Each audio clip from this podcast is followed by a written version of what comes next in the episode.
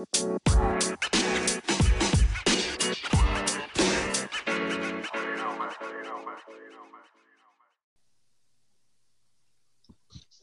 a todos, bienvenidos a un nuevo episodio de Nación de Nadie. Siempre conmigo, José, Samuel Que lo que. y redobles de tambores, por favor. Isa Ready the Rumble. Invitada de los Estados Unidos, de Miami, editora de un youtuber súper famoso de Chao, Ari González. Ari, saluda, por Hola, hola amigos, ¿cómo estamos? ¿Cómo estamos hoy? ¿Cómo nos encontramos en Bien, todas partes bien. del mundo? Todo bien, todo bien. todo Aquí, bien. ¿sabes? En la parte de Norteamérica, Europa y bueno, Venezuela 2.0. Aguante, mano. Pero bueno, aquí Y- estamos. ¿Cómo estás tú, Ru? Tiempo sin hablar contigo, tiempo sin saber de ti. Y creo que este va a ser un episodio muy chévere porque vamos a estar hablando de como que de algunas diferencias de, eh, del, de cómo tú te fuiste de Venezuela. Y bueno, eh, va a ser un episodio súper chévere, ya, ya verán en, en, en el futuro. Y también para recordarles que nos pueden escuchar por Anchor y por otras plataformas como lo son Spotify y no me acuerdo las otras, pero... Apple vamos. Podcast. Greve. y, y las otras redes. Cuando, cuando la invitada sabe nuestras redes, estamos mal. Bueno. conseguir Cuando por sea- Apple- Cuan- Eh, Cuando se dan cuenta que, que, que la invitada sabe más del propio podcast que los que lo No, hacen, bueno. estamos mal. Pero Yo eso quiere- escucho el podcast. Es- exacto, eso es lo que iba a decir. Eso quiere decir que ella escucha el podcast y sabe por dónde nos puede escuchar. Exacto, ahí está. Nos está haciendo patrocinio. Gracias, Ru. Exactamente, exactamente. Grande, Ro, grande, Ro. Cada vez Bueno. que ven un, un, un suscriptor en Norteamérica, ese soy yo. Ah, eres tú con diferentes cuentas. Diferentes cuentas en di- Sí. diferentes. Bueno, Ru, Los presen- robots. preséntate un poco. Ah, hazle saber a la gente quién eres, cómo nos conoces y dónde estás viviendo. Bueno, muchachos, un placer. Yo soy Rumari González, a 23 años. No, mentira. Bueno, yo tengo 22 años. Conocí a los muchachos en la escuela. Todos teníamos que sí, que 12 años, 7, 7 años, Sí, más no o sé. menos. Mm, Bueno, por ahí. séptimo. Bueno, yo creo que conocí más temprano fue a Samuel. Samuel, No. tú estabas desde temprano, ¿no? En, Eh, como de pero tú quinto, llegaste que en quinto sexto. grado. No, ¿Tú llegaste en quinto. quinto? Sí, en quinto. No, tú, tú llegaste con Jesús. Nos conocimos por partes, creo. No, no, yo, yo No. creo que ella conoció primero a Samuel, después me conoció a mí y después a, a José. Exacto. Sí, sí, sí, así mismo. Y nada, yo estoy aquí en Miami, Norteamérica, y trabajo con un youtuber y hago videos muy chéveres de animales salvajes. Qué chévere, qué chévere. Genial. Ujú. Y, o sea, ¿cómo describirías tú tu vida allá? ¿Cómo, cómo, cómo te gusta vivir allá? Eh, mm, ¿fue difícil al principio? ¿Te costó, te, que- te costó acostumbrarte? ¿Y cuál es la diferencia entre con lo que estás viviendo ahorita y lo que te tocó vivir anteriormente? Bueno, la cosa es que yo me vine cuando era muy, muy pequeña, mucho más pequeña que ustedes, pues, cuando ustedes se, se inmigraron. Yo tenía 15 años, sí, 15 años, y todavía estaba viendo la escuela. Entonces, al principio fue más o menos difícil ah, la, la adaptación porque era de una vez entrar a la escuela, tenía dos días aquí y todos estaban hablando inglés y yo estaba como que, Mm, ¿Qué está claro, pasando claro, aquí? Y nada, fue ¿Tú qué has- medio, medio complicado. Tú quedaste como que, ¿dónde estoy? ¿Te, acuerdas tipo, tipo el, cuando el príncipe Bel Air arriba tipo a Bel Air por el taxi? Exacto. Tipo, sí, y tú quedaste tipo como que, estoy en la high school. ¿Qué es esto? Así Igualito. mismo, así mismo. ¿Dónde está mi casillero? No, Y y cabe, cabe acotar, cabe acotar que Rugmari, o sea, de nosotros cuatro, creo que era la que más hablaba inglés en el, ca- en el colegio, pues, Incluso. O sea, ella habla Era- más o menos inglés. era yo y José.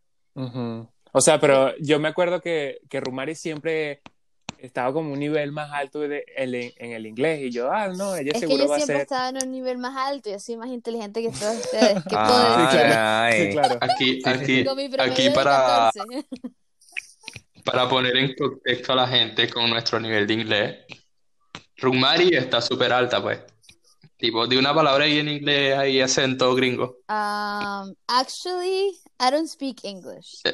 Nada, después viene José, Um, después actually, I do speak English. Samuel, Actually, I don't speak nothing for English in English. y después obviamente vengo yo, pues. Actually, eh, I don't speak English. I don't speak Washington too.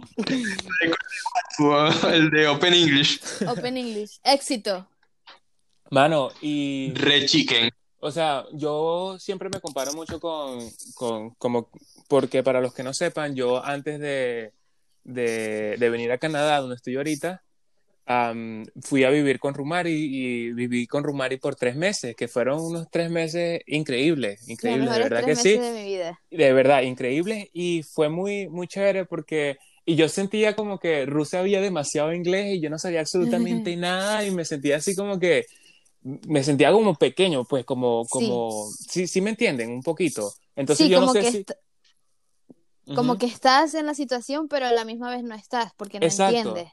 Exacto, y yo te quería preguntar también, por ejemplo, o sea, nosotros sabemos mucho que, que dicen que, ah, por ejemplo, ya en, en Miami hay mucha gente que habla mucho español, ¿verdad?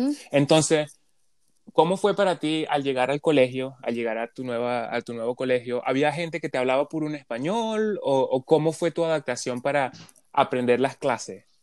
Bueno, la verdad que fue muy fácil, me imagino yo, la adaptación de llegar aquí a Miami que a llegar a un país como Italia o un país como Canadá, donde no hay mucha gente que habla español. Pues aquí yo llegué y, y la señora que me ayudó a las clases, ella hablaba español Mm, y me envió a una chama, me llevó a mi clase cuando literal llegué aquí, me llevó a mi clase, ella no hablaba español, me, me estaba como que mostrando con un papel, mira, aquí, esta es tu clase matemática, este está aquí, ¿ok?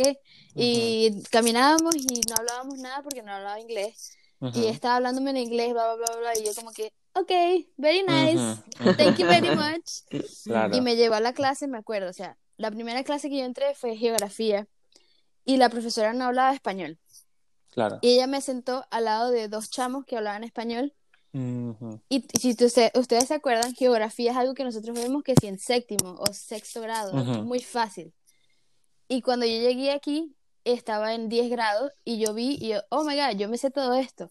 Hice la tarea de una vez en ese mismo día y la profesora, uff, se le, se le, se le quitó lo, el cerebro. se exacto, sorry, que esté medio aquí. No, no tenía mucho tiempo que hablaba español. Ah, Yo, bueno, yo de verdad creo, o sea, nosotros que emigramos a un país que obviamente que el español no es la lengua natural, madre lengua, eh, o sea, creo que de verdad ayuda eso lo que te hicieron a ti, ¿sabes? Que te hablen puro en inglés, que Mm. sobrevivas en el inglés, o yo, por ejemplo, en el italiano, porque si tú vas a, a un- una broma donde siempre te habla español, no vas a aprender, ¿o? no vas a aprender. Bueno, así Mira que vas a una aplicación que si Duolingo o Babel, es súper difícil, pues súper heavy. Así mismo, Heavy, heavy. así mismo era cuando estaba, cuando llegué, había mucha gente que estaba aquí años, cinco, seis años en la escuela y no hablaban inglés porque hay mucha gente en la escuela que habla español. Es muy fácil para ti hacer todas tus clases sin aprender un poquito de inglés. Y eso era lo que muchos, mucha gente hacía, muchos cubanos, venezolanos, colombianos que no hablaban nada de español. Y yo salí de mi clase de inglés donde se enseñan inglés para inmigrantes, yo salí en un año, Mm. que fue un récord que había salido tan, tan rápido. Y mi hermana salió en un año y, y dos meses, o sea, rapidísimo. Y, y todos los profesores estaban muy orgullosos, pero hay mucha gente, sí, cuando estás hablando español, cuando tienes esa comunidad de que te hablan en español, tú no te, ah, no te ¿cómo se dice? Esfuerzas. no te Esfuerzas. esfuerzas. No te esfuerzas a, a aprender el idioma. Problemas de la gente que va a un, pa- un emigra a un país donde no habla español. Bueno, Sí. contexto, contexto. Yo me mudé de, mi ca- de la casa de mis papás hace dos semanas y estaba hablando puro inglés todo el día, a menos como una o dos horas al día que estábamos hablando nosotros en, por WhatsApp. Todo eso era lo, lo único español que estaba hablando. Ujú. So, estoy ahí Ah. medio medio. Ajá, Ru, otra pregunta que tengo, que es, cuando tú llegas al colegio y tú empiezas a aprender un poco in- más inglés, ¿tú tenías más amigos que hablaban puro inglés o tenías más amigos que hablaban puro español? O que Mm. hablaban las dos. Buena pregunta. No. Eh, cuando yo llegué, yo quería hablar in- inglés, quería aprender inglés rápido. So, lo que hice fue, este, lo que, Lo que pasa es que, o sea, Rugmari lo que no quiere decir es que no tenía amigos. no, No, mentira. bueno, para hacerte Andaba la, sola, andaba sola caminando sola por ahí. Andaba sola, sí. para hacerte la historia más, más rápida, andaba sola. No, mentira. Este, Yo quería aprender inglés rápido, so, lo que hice fue conseguir amigos en mi clase de música que no hablaban español, pero nos encontrábamos mutuamente en las cosas de música que son, no tienen idioma, pues, o sea, una, una, una, el do es un do. Es universal. Claro, claro. El do es el do y el, y el la es un la, pues no hay problema. Entonces con ellos me junté demasiado y ellos hablaban puro inglés, nada de español. Por eso fue que pude aprender bastante de inglés rápido. Pero los amigos que yo tenía que hablar español era la gente que no querían aprender inglés. Entonces yo lo que hice fue separarme mucho de ellos, de la gente que hablaban en, en español, y todos mis amigos primarmi- eh, todos mis amigos eran de música que hablaban inglés. Así mismo te lo pongo ya. Ok. Yo, yo, o sea, te quería preguntar, visto que estamos hablando de, de escuela y esas cosas. O sea, literalmente la escuela en Estados Unidos es como te la pintan en, en, por ejemplo, en una serie de televisión No, o Disney que- y una cosa así, ¿sabes? Porque, o sea, tú ves, tipo, o sea, es como que te plasman en la mente, tipo, coño, casilleros, musicales, eh, bromas así, pues, tiroteos y esas cosas, pues. Yo creo que todas, No, que todas bueno, esas- esa ¿qué pregunta, pasa? esa pregunta de verdad que la quiere, quieren respuesta mucha gente de lo que nos escuchan, Sí, seguramente, porque tú, la gente en Latinoamérica, creo, bueno, o especialmente en Venezuela, se imagina los Estados Unidos como las películas, como Sí. High School Musical, como todas esas cosas, ¿no? Mm. Te puedo decir que no. Y eso que yo fui a una escuela que era muy grande para la ciudad donde yo estoy. La escuela era gigante y era muy parecida a todo lo que es las películas, pero no tiene ese mismo feeling, pues. Es- no es como las películas, eso te digo de una vez. Casillero, No es tipo como un High School No. Musical con un Sat- con un Vanessa, no sé qué No. broma, un negrito. no, no, no. O sea, mi escuela era demasiado. Yo llegaba, iba a clase y de una vez me iba a la casa. Había mucha gente que sí se quedaba a, a sus, a sus deportes y no sé qué. Ujú. pero nada más habían ciertas personas que tenían casilleros. Los que hacían deporte y los que estaban en, en la banda de música que se tenían que quedar después de la, después de la escuela. ¿Tú sabes esa Mm. banda que están que eh, hacen música durante los juegos de fútbol? Las bandas esas que son gigantes. Sí, sí. Esos son los que le pueden tener casilleros, no todo el Mm. mundo, porque entre clases nada más tiene cinco minutos. Y eso, y la, Puede, puede, se puede decir que son como, digamos, en el estigma de, de la gente que está ahí rodeada y todo, se puede decir que era como prioridad, se sentían como de prioridad. Eh, no, no, la verdad que no, porque eh, tener casillero lo que hacían era poner ropa que se iban a poner después de la escuela, no era como que iban entre clases. No, no te hacía, no te hacía No, yo tenía cool. un casillero en un año y la verdad me daba igual, casi ni lo usé, porque era, Ah, Y, o sea, es como que la gente que tiene cas- casilleros serán tipo, entre Los jugadores de comillas, fútbol, los- que la gente la popular, por decirlo así, más ¿no? o menos sí, porque eran los, los, los más populares en mi escuela eran los de deportes, los que jugaban este fútbol, los que jugaban béisbol y los que hacían wrestling, de, de pelear, de pelear. Eh, ellos eran los más populares y las cheerleaders también eran populares. Los de música eran populares más o menos, pero porque el, el sector de música de mi escuela era muy bueno. Pero sí, o sea, sí, como que era. Uno, uno entraba a la cafetería gigante. La cafetería sí es como las películas, gigante. Uno entra, al final don- es donde tú buscas la comida. Una señora te dice, ¿qué quieres? Ok, dame esto, dame esto, dame esto. Ok, toma, te lo dan. Y uno se va a sentar.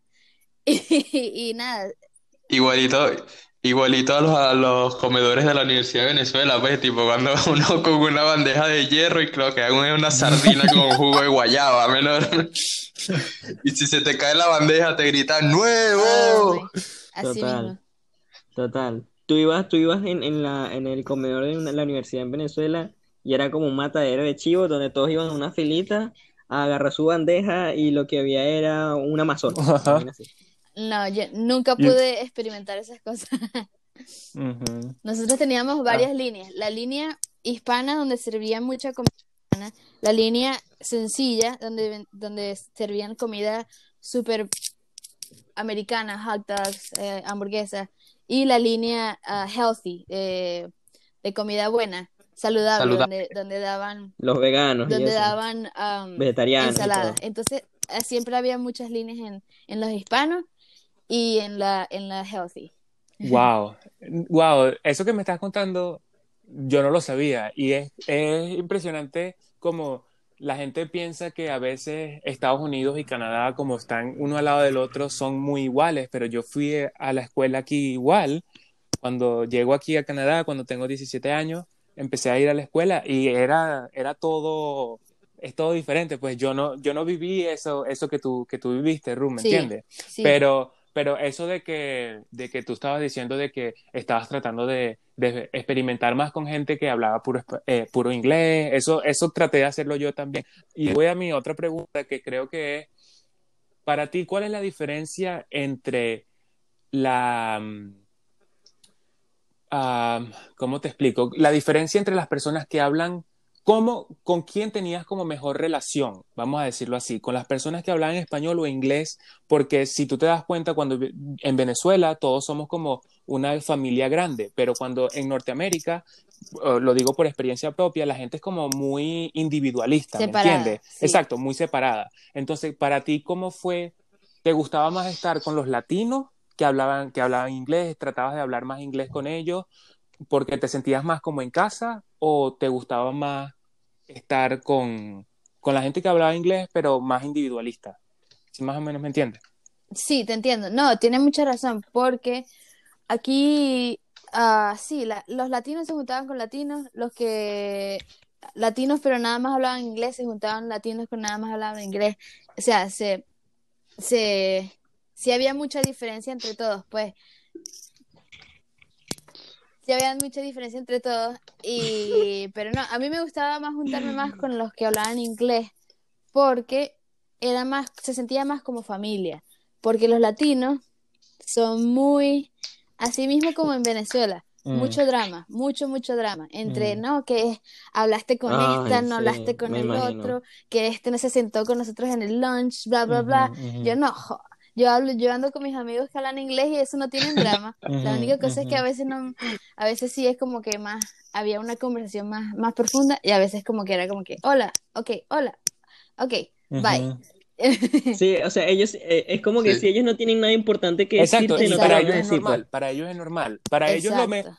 para ellos tú puedes Exacto. tener una Ah. conversación de hola, chao y listo, y estás comiendo con ellos y ellos no te hablan, tú no le Sí. hablas, y para, y para ellos es, Es como si increíble. fuera lo mejor. O sea, está Es increíble porque a mí me pasa mucho eso en el trabajo, cuando yo hablo con un gringo o cuando hablo con un latino. Cuando hablo con un gringo yo lo llamo y le digo, mira, tienes que pagar esto, listo, tú, ¿qué más necesitas? No, es solamente eso, pum, me cuelga. Llamo a un latino, mira, tienes que pagar esto. Ay, hijo, lo que pasa es que yo antes de ayer yo salí e intenté Sí. pagar, pero bueno, si quieres puedo hacerte el pago hoy, igual te quería preguntar, ¿ustedes ¿Cómo está tu una manera-" familia? ¿De dónde eres? Y empiezan a preguntarme, y yo le digo, ¿De dónde digo, bueno, eres? señora, ¿va a pagar o no? O sea, ¿va a pagar o no? Sí, sí, sí, ok, a- a- agrégame esta tarjeta. Pum, empieza a darme los datos y de repente cuando estoy agregando los datos me dice, ay, el clima hoy sí está fuerte. Y yo, pero ¿qué me importa, señor? O sea, págueme.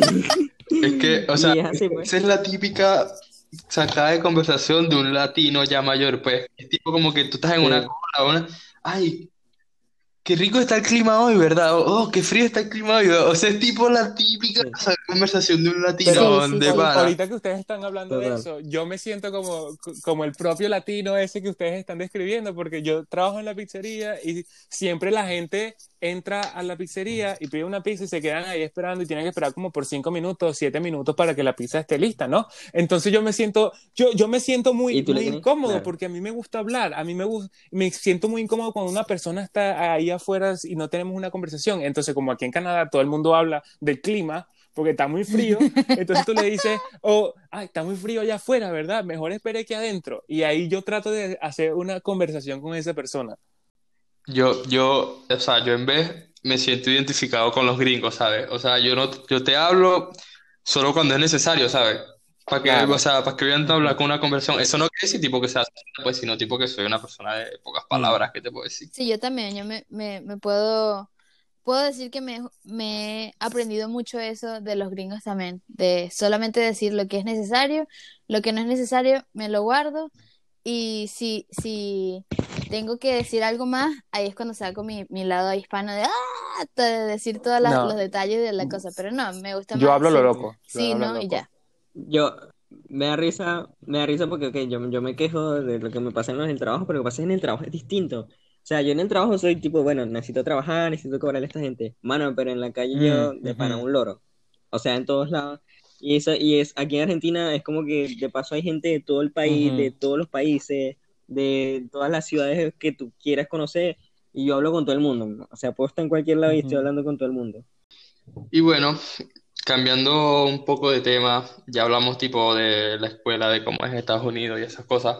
Ahora, o sea, yo quería tocar, porque esto es otra cosa también tipo que nosotros los venezolanos es tipo como que admiramos, ¿sabes? Una cosa es una cosa tipo que vemos, coño, yo quiero estar tipo en una fiesta así, ¿sabes? Es como que oh, tipo un proyecto ujú. X, ¿sabes? Tipo la fiesta en Estados Unidos, cómo son, eh, tipo los rojos, el pin beer, pin- el pom beer Beer pong. y esas cosas, pues. Sí, es es verdad como El beer pong. beer pong. Sí, es verdad como te lo pintan o, Sí. o no. Te, te- te- te puedo, Eso es lo te único puedo que es decir que real. sí. La cosa es que es muy, muy diferente entre tipos de rumba, pues, o sea, puedes ir a una rumba gringa, a una rumba hispana, una rumba medio medio. Las gringas son literal 100% como las películas. No hay pregunta. Yo he ido a, una vez fui a Gainesville, que es una ciudad eh, eh, estudiante, donde hay una universidad muy grande aquí en Florida, y fui con unos amigos y entonces estábamos, ay, vamos a salir hoy en la noche a un bar. Ok, dale pues, vamos. Pero vamos a la casa de un amigo primero a hacer un pregame. Ok, vamos. Oh my God, yo, yo me sentía en una película. Y eso que yo vivo en Miami, pero me fui a Gainesville, que es dos, tres horas más de Miami, y me sentía literal como en una película. Un, un- escuchando lo que dijiste, un pregame, para poner en contexto a la gente, es tipo como un aperitivo, Exacto. ¿sabes? Tipo una cosa antes de la bebe. fiesta, Exacto, Es donde un bebe un precopeo. pre- pre- un pre-drink. precoveo. Un- exacto, un pregame es cuando tú, cua- porque cuando uno va a los bares, lo- las bebidas son caras. Son muy caras. Entonces uno va a la casa, se emborracha antes de salir y cuando uno sale al bar, nada más se compra una bebida de 8 o 10 dólares en vez de comprarse 3, 4, 5 bebidas de 10 dólares y te quedas pelando. Eso, eso es como que muy internacional, ¿no? Porque eso también pasa aquí en Italia, pues tipo como que aquí te vas a, a un indiano, que es, es ti- los indianos es tipo como que tienen como un mini supermercado, ¿sabes? Es tipo Ajá. como una bodega. Y te venden tipo cerveza, que si un euro, dos euros y así, pues entonces tú lo que vas tipo para un indiano y vas así, vas- vives una cerveza y después tipo te vas para la discoteca o para un bar o Exacto. donde quieras. Aquí, aquí en Canadá es, es literalmente lo mismo, lo mismo. Yo no es que he salido mucho. En Canadá, en Canadá llegan y te dicen, bueno, ¿quieres beber? Sí, gracias.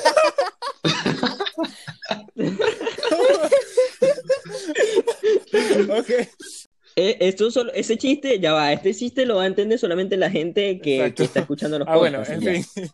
Ah, sí, en Canadá es lo mismo, como ustedes están diciendo que la gente bebe antes de, de, de ir a la fiesta o de ir al club. Y yo no es que he salido mucho de fiesta porque tampoco es que llevo aquí mucho tiempo en Canadá, pero me acuerdo que una vez fue una fiesta y me, me quedé impresionado porque nunca había estado en una fiesta así, porque literalmente tú alquilas una casa, ¿verdad? Una casa inmensa por, si son, eran 15 personas en la fiesta, ¿verdad? Y de esas 15 personas tú lo que pagas son 10 dólares. 10 dólares para alquilar una casa con, con piscina, con, con, y puedes hacer desastre con tal que la, limpies el, que la limpien el día siguiente. Y de repente yo fui para esa fiesta y eso fue increíble. El alcohol es súper barato, o sea, y puedes hacer de todo, de verdad que sí, es increíble. Las fiestas aquí no se comparan. O sea, las de Venezuela también son muy buenas, pero como el, que el alcohol es escaso. Bueno, la cosa es que yo no pude, no pude experimentar mucho las fiestas en Venezuela. Un poquito, no mucho. Cuando yo mm. me vine, todo ya había cumplido 15 pero los 15 más importantes me los perdí. ¿Por qué? Oh. Yo me acuerdo de esa historia. No, pero a ver, ahí vamos, por ahí vamos en contexto a ya cuando, cuando, hablamos de la cuestión pero, cuando estabas aquí. Pues. o sea, yo creo que la mitad de los que nos están escuchando te envidia porque todos desean ir por una fiesta como la de Estados Unidos.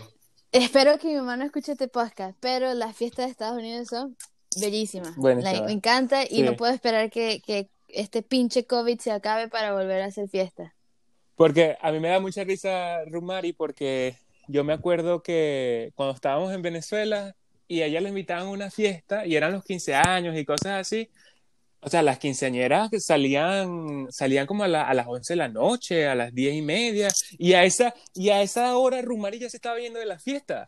A esa hora, Rumari llegaba a las 7 de la, noche a la fiesta y cuando apenas salía la quinceañera, ella la veía, hola, feliz cumpleaños y se iba. Más nada. Hubo una fiesta que literal fue así. Yo llegué a las... Mi mamá me dijo, puedes ir, pero nada más un ratico. Y la, invitación era que sea a las 7. Y yo dije, bueno, voy a llegar a las 7 para que uno pueda, pueda estar más rato. Pues llegué a las 7. No, había, nadie. No había nadie. Ayudé a arreglar la fiesta de paso. Y cuando salió. te pusieron a freír los pequeños, Rumari. Ya eran las 10 y mi mamá me dijo: Vente, ya te mandé el taxi. Y nada, me fui. No, ni fiesta ni nada, no, hombre. Te debieron haber pagado por eso. F en el Ahí fue un, un, F muy grande. F, F. Pero sí, las fiestas de aquí son demasiado buenas y, y, y demasiado Proyecto X for sure. Sí, pero igual yo creo que tiene que ver mucho con, la cuestión de cómo dijo Arce, que a ver, en Venezuela el alcohol escasea. No tanto eso, sino con las oportunidades que te da el propio país. Te pongo el ejemplo de, a ver, aquí en Argentina, eh, las fiestas que se hacen aquí son un desmadre. O sea, no puedo hablar mal de las fiestas que se hacen aquí porque aquí la gente le gusta mucho rumbear y como todo el mundo sabe, Buenos Aires es una ciudad nocturna. O sea, es para salir en la noche y volverte loco. Eh, pero, ¿qué te digo? Tú te pones en, en, en, ejemplo un venezolano de 17, 16 años. A ver, del 100% de los venezolanos, el 5% tiene carro. Entonces, en Estados Unidos ya los 16. 15, no sé, 17, ya los papás le están regalando un auto. Exacto. Y ya esa es una cuestión, un acceso que te da para una fiesta grande, para poder buscar personas. Mano, pero, o sea, estás claro que no hay una cosa mejor, tipo, que salir tipo a las 6 de la mañana de una fiesta y agarrar tipo un ruta 5, todo borracho con el conductor para ir para tu casa, Claro que eso es un... Claro, obvio. Eso no, eso no se cambia, pero tiene que ver mucho con la cuestión de, de, de la, explotada que son las fiestas en Estados Unidos, porque por la accesibilidad que te da el propio país. Por lo menos, en la cuestión del proyecto de X, tú te pones a ver la primera película, el tipo llega, o sea, llega un tipo con un autobús lleno de pura gente a la fiesta y se empiezan a bajar todos y cada uno trae, no sé, dos six pack de cerveza.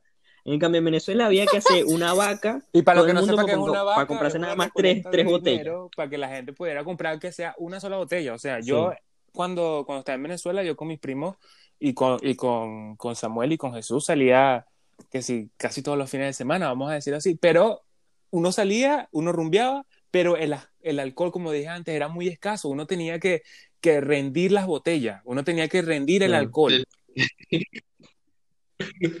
Y, y, también, y también la cuestión de que no, o sea, no todo el mundo iba, porque a ver, a mucha gente los papás le daban miedo que los niños salieran por, por lo peligroso que es Venezuela y tal, y también que no todos tenían carro. En cambio, en Estados Unidos todo el mundo tiene carro prácticamente, es fácil. Yo me acuerdo, tipo, en Venezuela sí hay.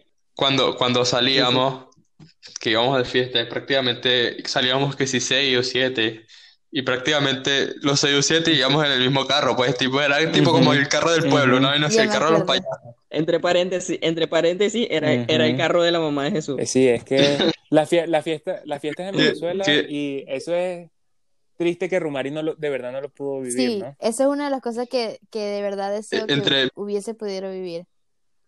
Entre paréntesis, entre paréntesis, hablando de lo del carro, es un FIA 1, pues ustedes se pueden imaginar el tamaño del FIA 1 para meter tipo siete, personas dentro de un carro. En mi caso siempre era muy, era diferente porque nosotros mi papá no me llevaba a ninguna fiesta, él era, él me decía, me dejaba en una casa y me decía, tú, tú, vas, tú ves cómo llegas a la fiesta y tú ves cómo te vienes y ya, y era así. Entonces yo me acuerdo que una vez fui, a una fiesta y no encontraba taxi, no eran las 3 de la mañana y no me podía quedar en esa casa. Me tuve que ir caminando como 10 cuadras a las 3 de la mañana en Venezuela, caminando a esa hora hasta mi casa. O sea, eso fue increíble, eso fue uno de, mis peores miedos que viví en Venezuela, gracias a Dios no me pasó nada, pero yo estaba cagadísimo. Y cosas que no pasan aquí en Canadá, o, no sé, en Italia o, en Estados Unidos, que literal aquí tú te vas a las 3 de la mañana por ahí y no te pasa absolutamente nada. Bueno, en Canadá te congelas, pero, pero el resto más nada. Eso fue una de las cosas que, me pegó bastante cuando llegué aquí, que una vez fuimos caminando, habíamos llegado, que si el siguiente día que llegamos, vivíamos atrás de un parque, y entonces mi me dijo, ah, vamos a caminar por el parque. Bueno, dale pues, vamos. Y de repente estamos caminando, caminando, y pasa una moto por detrás, se oye una moto. Y mi mamá de una vez me agarra, ¡págata! Y es como que, quédate aquí, y yo, y yo estaba así como que, ¡ah! también como que tenía ese, ese, ese, ese sentimiento. Y de repente pasó y ya se fue. Y es como eh, que, wow, eh. no estamos en Venezuela, hay que, hay que relax. Es que, es, exacto, es que uno venía tipo como traumatizado de ya las cosas. Cuando, cuando pasaban esas cosas, tú decías como que, y ¿qué? Eso, eso es un buen tema porque yo me acuerdo que cuando yo me mudo de Venezuela y voy a vivir con Rumari, me acuerdo que eso me pasaba mucho porque había mucha gente que vivía en la urbanización donde vivía Rumari que andaba sin franela, que andaban así en su casa. Eh, sí, exacto, relax, pero a mí me daba miedo porque yo pensaba que me, que me iban a robar, que, que, porque era un trauma que tenía de Venezuela, porque era gente que tú la veías y tú la ves en Venezuela y tú dices, esto es un malandro, me van a robar el teléfono, toma, aquí está mi cartera y todo, me, me voy, pero no me mate. Pero ahí en... Me da risa porque... Sí, me da risa porque ese trauma lo tenemos todos, obviamente. Cualquier persona venezolana lo tiene. Y a mí me sigue pasando ahorita, o sea, uno le pierde un poquito el, miedo, pero a mí me sigue pasando ahorita porque aquí en Argentina eh, la cuestión del delivery se mueve mucho. Eh, y es una vaina que todo el mundo lo hace. Y entonces siempre andan en motos cuando yo ando en la calle y tal, siempre escucho una moto y, mano, uno aprieta el, el ñe. Y entonces, claro, uno aprieta ahí y uno, uy, no, y uno de, de, una vez se da vuelta, pero no, o sea, es, una persona que está llevando un delivery, o sea, una Es tipo como que escuchas una moto y activas tu sentido venezolano, como que... Claro, para correr, te acuerdas del teléfono. Estamos hablando de este tema también, que estaba en una fiesta y me voy, me voy caminando a la fiesta de... Me voy a caminando a mi casa y lo que pasa después es que voy caminando y viene una moto, viene una moto así full, full velocidad y en ese tiempo, en la...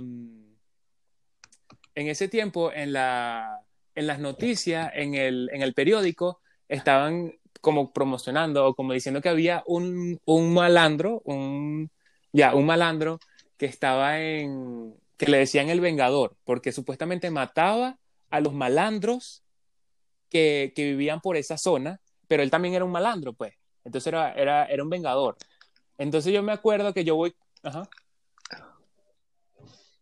Mano, es, que, bueno, eso era tipo como una leyenda urbana, ¿sabes? Tipo como que, coño, el Vengador, pues, pero yo, o sea, de pana sí existió, pues, sí existió y Entonces, eh, y, fue heavy, y fue lo más cómico es que en, la, en los periódicos, como, como lo ponen, porque yo me acuerdo que en el periódico, los periódicos venezolanos son las cosas más increíbles que te vas a encontrar en tu vida, porque literal decía, Vengador, donde pone el ojo, pone la bala.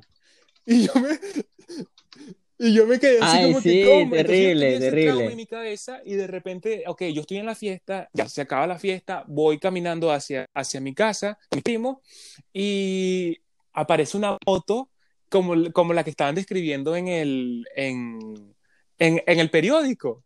Y no, Me, me acuerdo yo, me acuerdo yo que no, supuestamente estaban diciendo que era un Bueno, carro, un yo Corsa no me negro, acuerdo. Entonces, bueno, nosotros negro, escuchamos una una, ¿no? una moto y nosotros dijimos, coño de su madre, este es el Vengador. Salimos corriendo otra vez donde era la fiesta, salimos, salimos corriendo durísimo y le tocábamos la puerta a donde era la fiesta y nosotros, el Vengador, el Vengador está aquí, el Vengador. Y, y bueno, gracias a Dios no fue el Vengador y no, no, no nos pasó absolutamente nada, pues, pero... No, o sea, gracias, Exacto. gracias a Dios no fue el que Vengador y no te yo no era un vengaron. malandro, no, estaba, no me estaban buscando. pues. No lo sé, José, no lo sé, no lo sé. No tengo pruebas ni puede tampoco dudas. Pero igual sí, eh, es una, es una vaina, una cagada de, de esa cuestión de lo que salió uno el venezolano con los traumas, de verdad. O sea, uno sale con un trauma de cualquier cosa. Yo por lo menos, yo voy caminando en la calle, yo veo un tipo medio raro y siempre me guardo el teléfono. Y a veces da rabia porque la gente te ve y como que la gente se siente incómoda, ¿sí me entiendes? Porque, verga, no sé, doy miedo, Claro, será. claro, y Y a a mí veces me pasa esa, vaina, pues. cuando llego acá a Canadá o ya estaba en Estados Unidos, era como que muy difícil porque, o sea, por el simple hecho de, en Venezuela, por el simple hecho de tener el teléfono afuera y, y andar por la calle por ahí, la gente te va a decir, estás loco, ¿cómo vas a tener tu teléfono por ahí? Te van a, te van a robar, te van a pegar un quieto, que no sé qué más. Pero en Estados Unidos, aquí en Canadá, o sea, puedes andar con tu teléfono relajado afuera escuchando tu música y nadie te va a hacer absolutamente nada. Sí. Bueno, otra vez entrando en contexto con Rockmary, ya que nos desviamos un poco. Eh, bueno, yo, o sea, te quería preguntarte, visto que hablamos de escuela y fiesta, es tipo como otra cosa que nos pintan mucho, Ajá. es tipo como el sueño americano, ¿sabes? O como que uno va a Estados Unidos es para hacerse rico, pues, y Sí. para ser millonario, la plata es lo que vale y esas cosas, pues, tipo Vegas y esas cosas. Hay, hay un, hay un comediante ¿Es verdad o no es verdad? Sino tipo, que no es que no sea verdad o no sea verdad, pues, sino tipo Bueno, como hay un, hay que, un ¿cómo lo viste tú, sabes? americano que dice que el sueño americano nada más existe cuando estás durmiendo. La cosa es que sí, el sueño americano es medio verdadero y a la vez es como que, ¿qué, qué quieres referirte al sueño americano? Porque si te refieres a venir, a trabajar, a salir adelante, sí se puede. Pero todo depende de cuánto esfuerzo le pongas, pues. Es, es muy variante en cada persona. Sí, pues obviamente depende de ti, pues. Depende de tu Exacto, motivación y tu determinación y se y queda en esas la cosas. misma casa hace años, nunca aprende inglés, sigue en el mismo trabajito de, de, de, de limpiar, o sea que no estoy diciendo que sea un trabajo malo, sino que en vez de tratar de, ex, eh, de salir adelante, exacto, subir de nivel, exacto, Porque pero hay mucha tiene, gente que tiene se las posibilidades de hacerlo y puede hacerlo. y haciendo las mismas cosas y es cuando fallas el sueño americano. Cuando completas el sueño Sí. americano es cuando dices, ah, bueno, sí va, me compré un carrito, me Sí, compré una como- casa, estoy bien. como dijiste tú al principio, eso de- también depende con la, per- con la perspectiva de la persona de qué se refieren a ellos sobre el sueño americano. Ujú. Porque, por ejemplo, para mí, yo saliendo de Venezuela, yo no ganaba ningún dinero. Di- Literalmente nosotros estábamos en la pobreza, en la pobreza. O sea, no podíamos comprar una harina pan, no podíamos comprar pan, estaba todo muy caro, no podíamos hacer absolutamente Sí. nada. Pero yo voy a, yo voy a Estados Unidos, yo voy a Canadá y bueno, yo me, me conformaría con, un, con cualquier trabajo con tal de que yo pueda su- subsidiar o ya trae, eh, subsistir y, y traer comida para, para mi gente, para mi casa, para, para mí. O sea, para mí, eh, para mí eh, yo lo considero eso como un sueño americano. Para mí, yo estoy viviendo el sueño americano. Yo lo que, o sea, lo que veo y lo que hacen ver como sueño americano, obviamente he visto que no estoy en América, pero prácticamente lo que hacen ver es tipo como que el sueño americano es tipo como que llegar ahí, hacer dinero y hacerte millonario, porque dicen que, o sea, en Estados Unidos, por ejemplo, aquí en Italia hay un dicho que si tú quieres hacer dinero, sí, puedes quedarte aquí en Europa tranquilamente, pero si quieres Ajá. hacerte millonario, vete a América.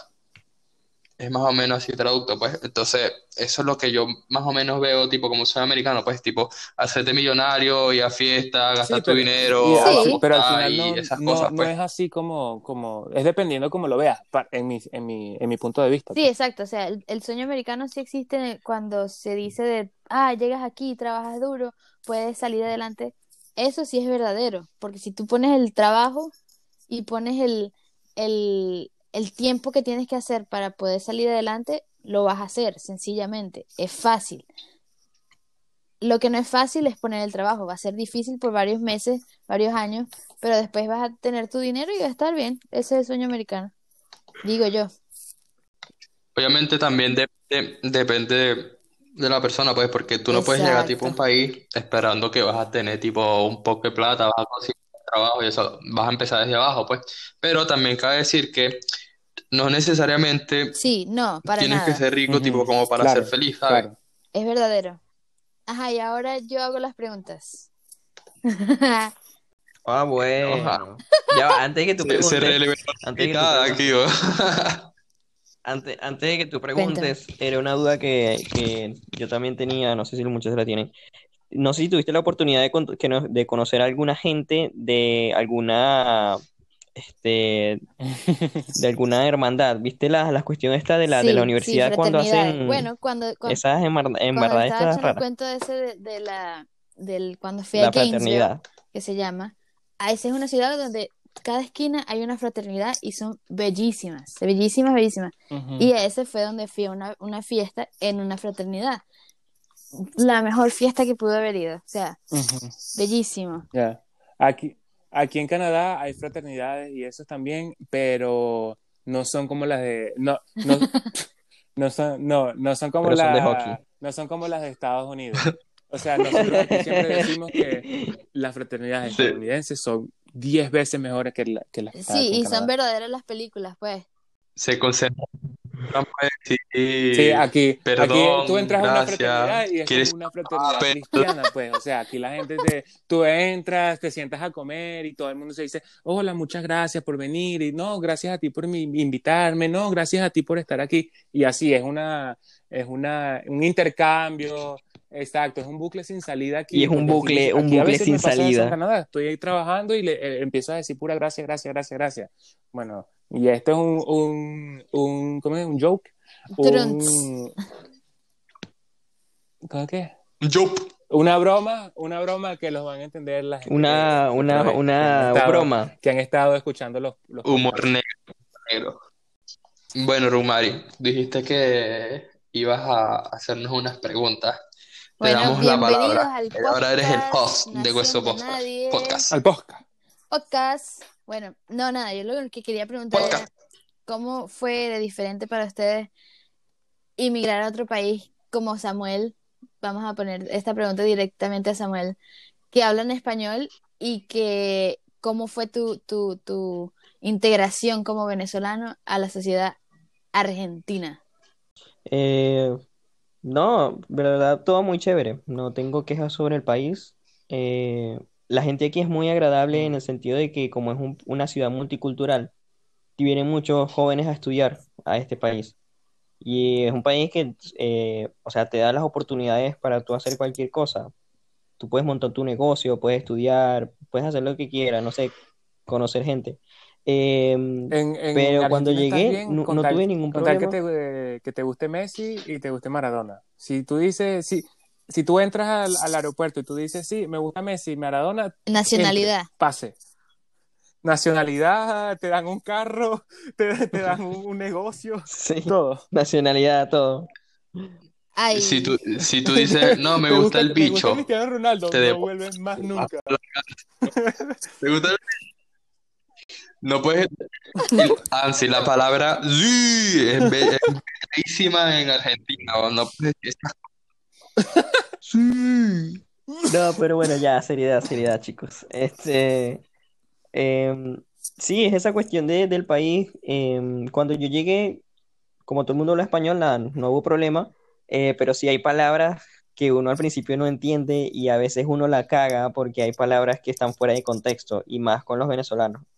Eh, y la cuestión de la, la, la cuestión de la xenofobia, eh, no, no me, o sea, un, un momento tuve como un, un episodio así con, con mi hermana y estábamos en un parque, pero a ver, es, o sea, es contada la persona que hace eso, o sea, es muy eso te poco. iba a preguntar O sea, en el país siempre de la tienen las puertas abiertas en los para, para los países extranjeros. sudamericanos, porque aquí no, no se ve para, no se ve mucho hacia los venezolanos porque Miami, o sea, hay demasiadas nacionalidades, cubanos, y, eh, centroamericanos de muchos países y no es como que solamente los venezolanos son los únicos que están haciendo cosas medio raras.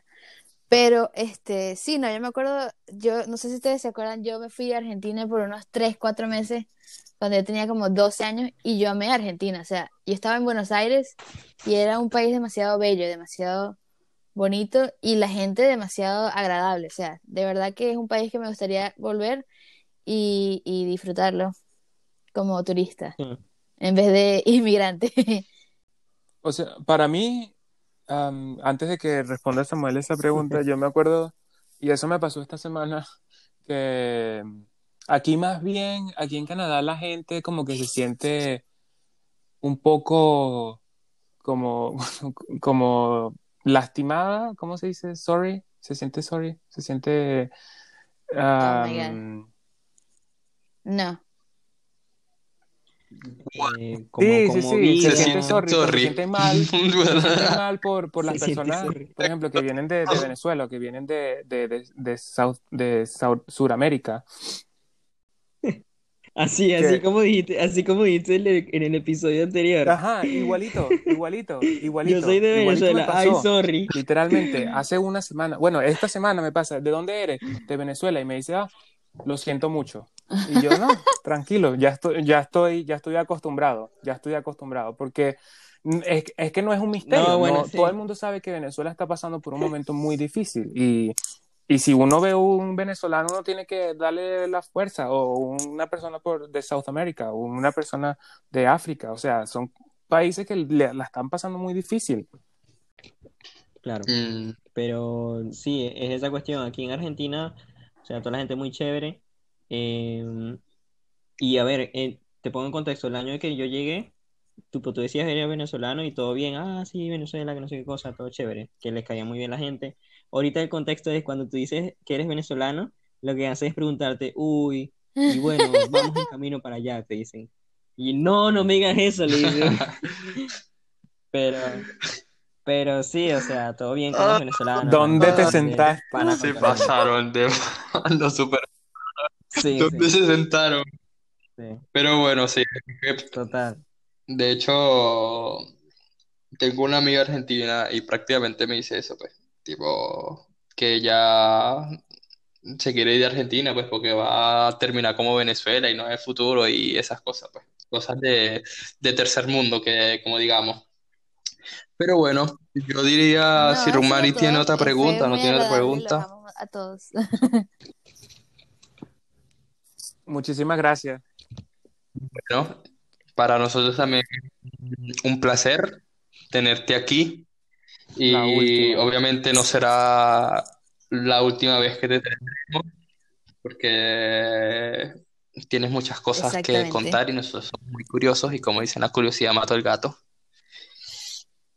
Sí, ¿no? Oh Y ya hay God, varios temas, que hay varios temas que quedaron pendientes como cuando estábamos en el colegio, las locuras que hicimos, todo eso, así que de seguro nos volveremos sí, a ver. seguramente Tengo una idea. Hagamos eh, el, el próximo podcast presente en este eh, podcast. ebrios. Después de un poco de shots. Yo lo hago. Yo lo hago. Exactamente. Con un poco de Para que sea más spicy, como dirían por ahí. Y bueno, Claro. para recordar a la gente nuestras redes en Instagram.